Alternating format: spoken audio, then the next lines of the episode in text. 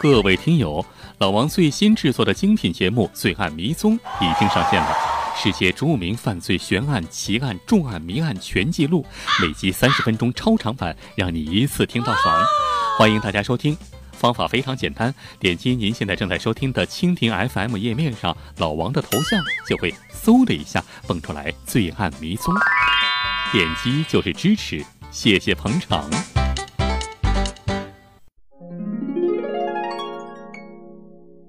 大家好，我是老王，欢迎添加我的微信号“老王讲野史”，分享更多好听、好玩、有趣的故事。今天啊，咱们说的是清朝乾隆皇帝的一件有趣的事儿。这说起来，清朝最会享受的女人啊，我估计很多人可能脑子中马上闪现的就是慈禧太后。这没错，那女人是慈禧太后，那最会享受的男人是谁呢？呃，要老王说啊，应该就算是乾隆皇帝了。你看，乾隆皇帝那作为皇帝啊，他所得的享受当然是凌驾于所有人之上。而且乾隆皇帝可以说是一个太平天子，活了八十九岁，那也是中国历史上最长寿的皇帝。在他在位的六十年里啊，也算是比较国泰民安啊，所以啊，他的日子过得也算是不错。呃，要说起来啊，中国历史上的皇帝那也分很多种，有的爱权，有的爱钱，有的爱美女。但是啊，那乾隆皇帝，呃，我觉得就一个字儿，就是爱爱玩儿。比如说，咱们民间一直传说的乾隆皇帝下江南啊，这确实有这回事儿。这要说起来啊，呃，乾隆皇帝还真的不是清朝第一个下江南的皇帝，他爷爷康熙皇帝就曾经多次下江南。但是啊，嗯，不一样。人家康熙下江南不是为了玩人家是真的为了体察民情啊。路途花费很少。到了乾隆，那不一样了。乾隆比他爷爷有钱多了，是吧？那都是他爷爷他爹给他攒的，是吧？康熙皇帝、雍正皇帝给他攒的钱，这一路上都是大张旗鼓。沿途各省官府当然是隆重迎接，修路、黄沙铺道、建亭台、造画舫、修行宫。可以说啊，乾隆六下江南，这花的银子呀海了去了，把他爹、他爷爷的棺材本都给花了个一干二净。除了一天到晚想着出去玩，乾隆会玩啊，还体现在他的一件小事上，是什么呢？就是啊，出宫 啊，不是出皇宫啊，是。呃，说白了就是上厕所，是吧？人吃五谷杂粮嘛，当然也要吃喝拉撒。那虽然你是皇帝，虽然你是人中之龙，但是，嗯，你也得是吧？啊，大便不是？但是啊，乾隆皇帝这个当皇帝当时间长了，就养成一怪毛病，什么呢？就是不愿意闻那味儿，不愿意听那声。这个怎么办呢？这对于一般人来说，那要说也不难办，不喜欢闻味儿。不喜欢听声，那拿棉球把耳朵眼堵上，把鼻孔塞住，那不就行了吗？可是提出这个要求的那是乾隆皇帝啊，那能和一般老百姓相提并论吗？是吧？所以啊，乾隆皇帝的这个比较奇葩的要求，那就造成了很大的麻烦啊！就对于下面的这个具体的办事的工作人员啊，太监来说，这就出了一个天大的难题。怎么样让皇帝？啊，万岁爷在出宫的时候，呃，既不闻味儿，又不听声呢，还不拿棉球堵着。这思前想后，这太监总管怎么也想不出一好法子来。哎，忽然有一天想出法子了，怎么回事啊？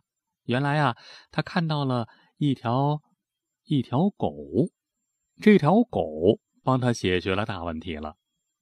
跟那位说了，这狗能解决什么问题啊？狗能解决狗问题？哎，没错，还真是，呃，狗问题，怎么回事啊？详细给您说说。话说有一天啊，这太监总管就在那圆明园里，就突然看到一个小太监牵着乾隆的一条啊一条爱犬，这狗啊还有一名字叫雪爪卢。怎么叫雪爪卢啊？因为这狗啊全身上下。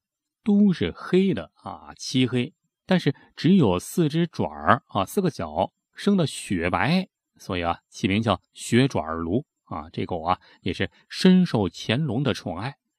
但是这个雪爪卢啊也矫情啊，跟着主子乾隆一样，对办大事的要求极高。所以啊，每次小太监带他出来遛狗的时候，尤其是出来这个拉粑粑的时候，都挑三拣四。有时候啊，转悠了大半个园子，还找不到能让他满意的地方。哎呀，所以说啊，这个呃，有其人必有其狗，是吧？啊，有其狗也必有其人。那这就就给别的服务他的人员造成麻烦了，是吧？就苦了照顾他的这个小太监了。实际上，这小太监是奴才啊，而这个雪花炉，即便是条畜生，那也是乾隆爷的畜生啊。怎么都比这小太监尊贵。不过说来也巧，今天这雪花炉啊，没有折腾小太监，而是很快自个儿就找到了一块风水宝地。哪儿呢？原来啊，就在一棵梨花树下。这棵梨花树下面啊，铺了一层厚厚的碎花瓣儿啊，这不梨花吗？啊，这花瓣落下来，哎，积在下面的挺多的，铺了一层厚厚的碎花瓣儿。远远看上去雪白一片，像是雪一样，还特别好看。这雪花炉噌就冲过去了，闻了一通之后，就大摇大摆的就在那堆花瓣里就啊方便了。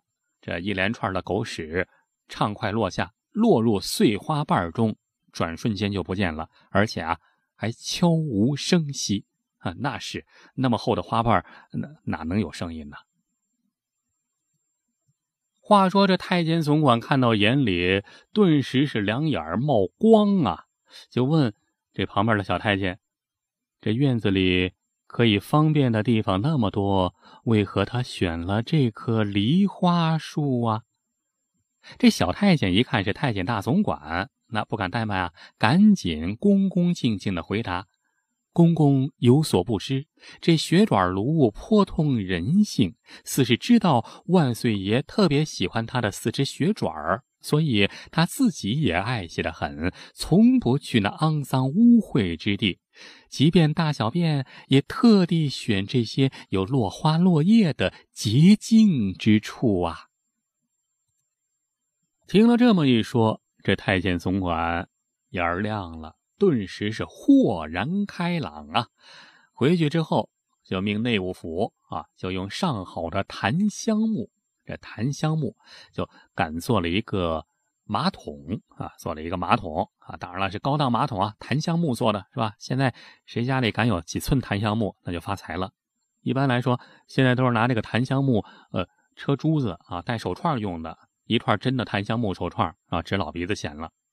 所以说，人和人真的是不能比。有人得了一串真的檀香木手串，宝贝的跟什么似的。人家乾隆皇帝 直接拿这个当马桶了。你说这跟谁说理去？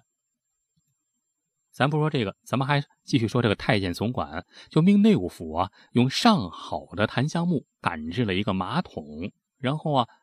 底层啊，内部的最底层铺上一层细沙，然后再铺上一层事先用炭火温热过的沉香木屑。这沉香木那就更珍贵了啊，也是现在当手串用的啊，怎么都当手串了？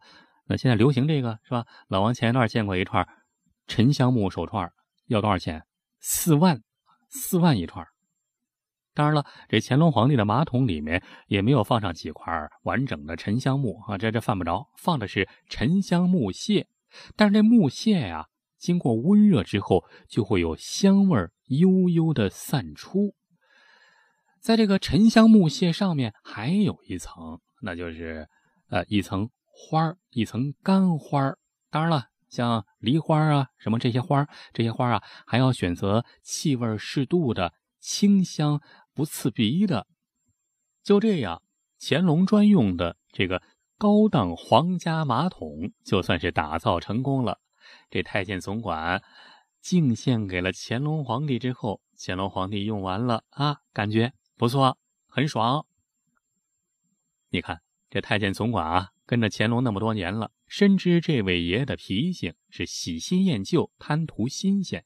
即使是出宫用的东西，那也得经常换着花样来。只有这样，自个儿这个太监总管的位置才能坐得稳稳当当。这马桶都有这么多的讲究，只能说这乾隆太会玩，太会享受了。您说呢？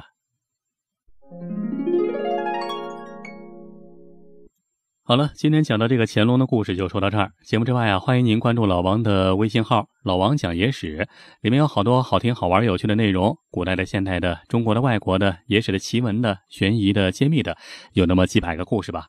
还有好多难得一见、珍贵的老照片啊，在别的地方啊绝对不容易见到，欢迎你没事去瞧瞧。好了，今天咱们就说到这儿，感谢您的收听，下期咱们再接着聊，下期再会。